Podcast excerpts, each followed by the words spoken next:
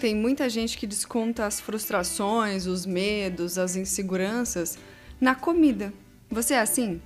Porque se for, eu sugiro que preste atenção à quantidade de comida que está ingerindo, porque isso pode te fazer mal. E claro, não é para fazer restrição. Obviamente que não. E também não tem nada a ver com aparência. A minha sugestão é para controlar a gula, só isso. Para evitar comer desnecessariamente, sabe? E olha, vou reforçar para não ficar com nenhuma dúvida. Não é por estética. É para a gente viver melhor, com mais saúde.